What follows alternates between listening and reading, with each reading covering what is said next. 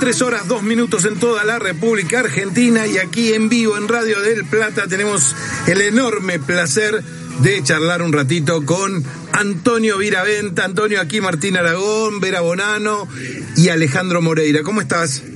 ¿Cómo les va? ¿Cómo andan? Bien, ¿todo, todo bien? Bueno, eh, como diría mi padre, es casi imposible que esté todo bien. Sí, ese, ese cliché que tenemos, ¿no? Que decimos, ¿todo bien? Sí, todo bien.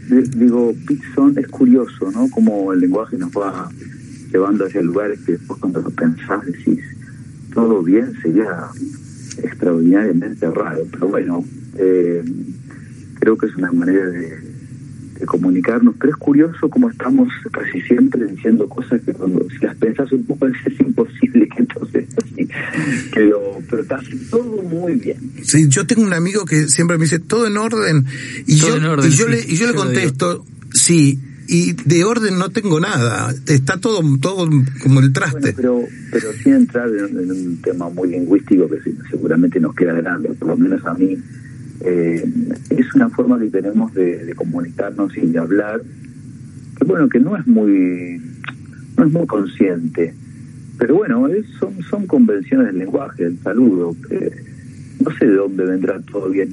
Yo, por lo que hablé con gente más grande, no se usaba esa expresión, por ejemplo, en los 70, ¿no? no, se, decía, no se decía todo bien.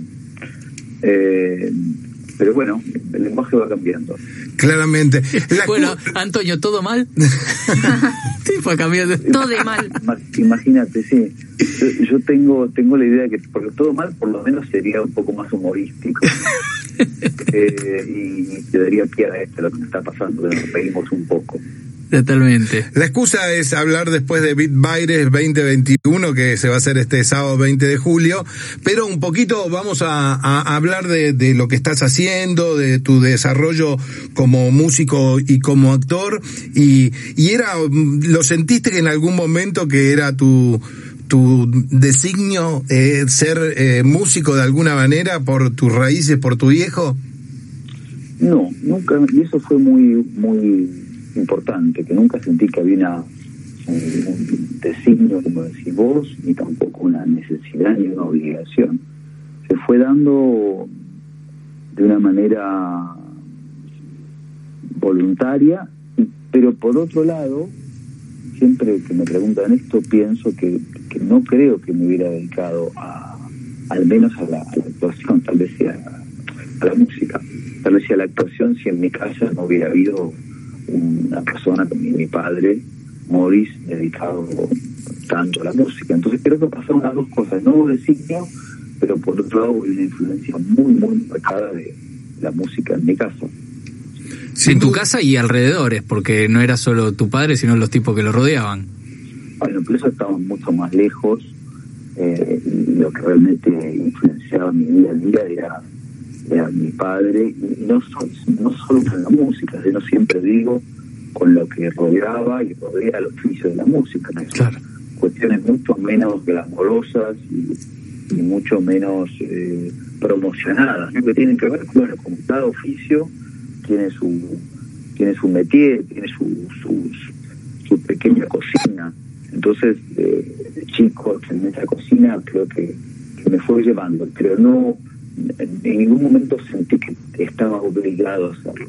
Y nosotros hablamos con, con muchos músicos que mm, tienen esto de haber dos o tres generaciones eh, encima de, de, músicos arriba y abajo.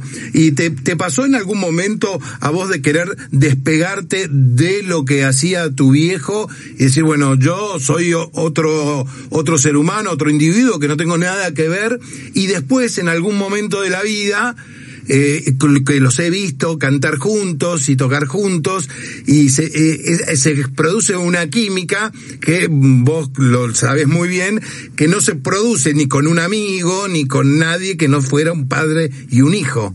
¿Tuviste las dos puntas de no querer saber nada y ahora eh, estar como están los dos? A mí me pasó y entiendo por lo que hablo con amigos que es bastante común, que en un momento de su vida, sobre todo antes de una edad, ¿no? un adolescente, o empezás a, a tener tus ideas propias sobre la vida, o al menos eso pensar, comenzás a, hasta espantarte un poco de la idea de, tu padre, ¿no? Eh, te da vergüenza. En casa, además de mi padre, era notable que él era una persona no común, no era no era lo habitual entre, entre los padres de mis amigos, estábamos en ese momento en otro país. Pero bueno, después pegué, pegué la vuelta, esto que vos decís, por suerte, y, después te vas dando cuenta también que cuando creces, eh, que tenés muchas cosas en común, y hasta algunas muy parecidas a tu papá o a tu, a tu madre, ¿no?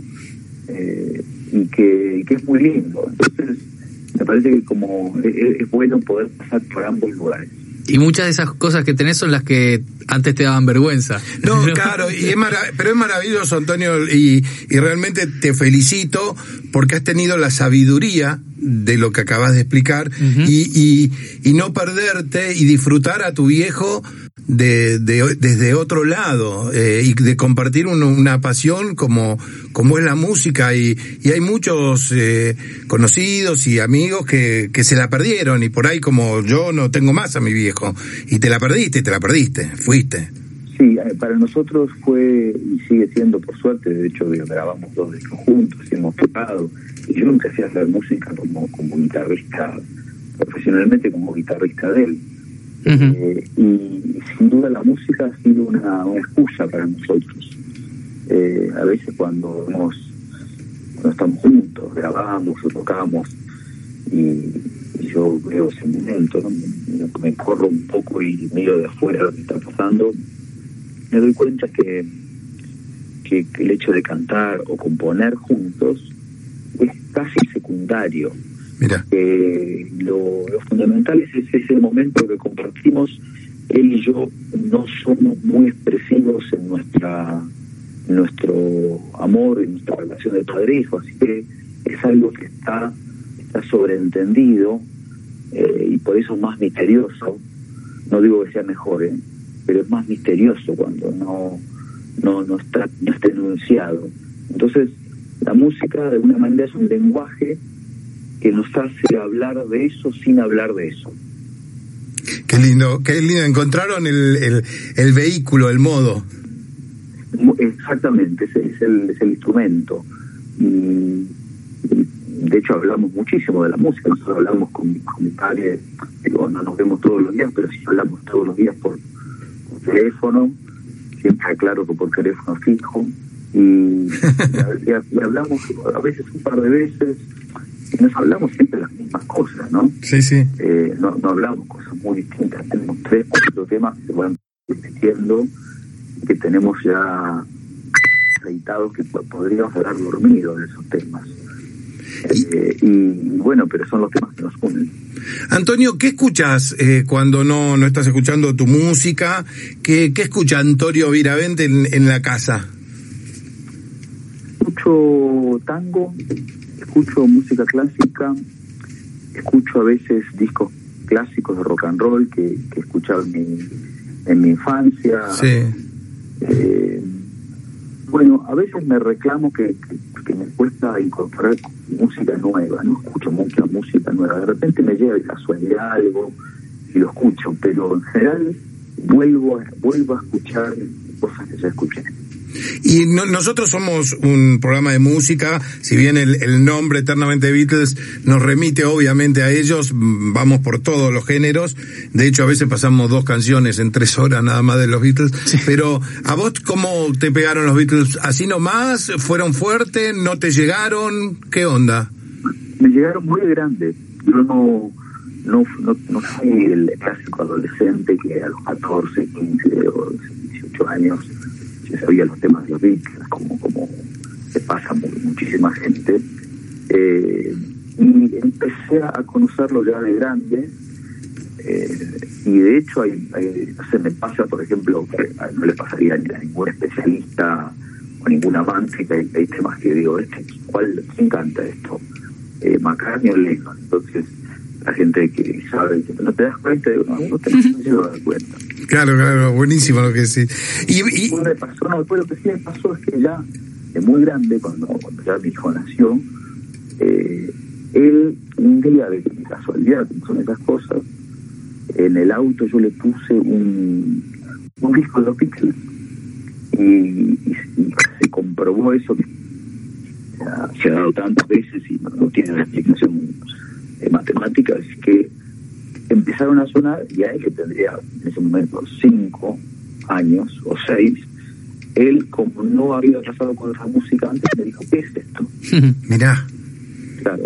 Después averigué que es común, que, que y en los chicos a veces es muy curioso, porque nosotros ya no sirve, porque estamos tan contaminados por la publicidad, por la información, por la memoria, que ningún juicio de una persona de esta edad ya es válido. Un juicio no es válido, pero es un juicio contaminado por la experiencia. Exacto. Un chico de 5 4 años, cuando algo le llama la atención, evidentemente eso tiene algo especial. O sea que hay algo ahí que, le llamó la atención y yo empecé a escuchar más a los Beatles a raíz de esto. Qué lindo lo que contás. Beat Baile, sábado 10 de julio, eh, 21 horas, vía streaming, acceso libre y gratuito en el canal oficial de YouTube. Van a estar en el Teatro Coliseo y vas a estar ahí tocando. Eh, ¿Qué, qué, qué es lo que vas a tocar? Contarle a los oyentes que nos escuchan en todo el país, aquellos que van a aprenderse a esta iniciativa maravillosa, ¿qué se van a encontrar? Bueno, el, recital que van a ver los que entren al canal de YouTube de Coliseo es el próximo sábado 10 es un homenaje a un recital que en ese mismo teatro de Coliseo se hizo en el año 69, el año que yo había nacido, eh, ese año nací, y ese año mi padre, Morris, Los Gatos, eh, creo que Almendra, bueno, varios músicos de esa época. Manal también, ¿no? Bofey también. Bueno, un montón de esos músicos hicieron algunos conciertos en el Coliseo. Mm. Eh, entonces, eh, mi padre y yo vamos a estar cantando una canción de esa época que se llama Mamá. Y, y además, lo, significativo para nosotros, que antes hablabas de, de nosotros y la música, es que el primer concierto que yo hice grande como no como solista, porque en ese momento no lo era, sino como guitarrista de, la banda de Boli de mi papá, fue en el Teatro Coliseo en el año 90. Entonces, es, un en ese mismo lugar, claro. Sí, es un teatro que, que para mí es muy nostálgico memorioso de esas, de esas fechas, y pasaron 31 años ya, es un, un, teatro que, me, toca el corazón. Y vas a estar ahí eh, también con un tipo que, si, si bien no te conocía, te, te compuso una canción. Claro, ese día va a estar Lito Nevi, exactamente, Lito, eh, al, cual quiero y admiro tanto.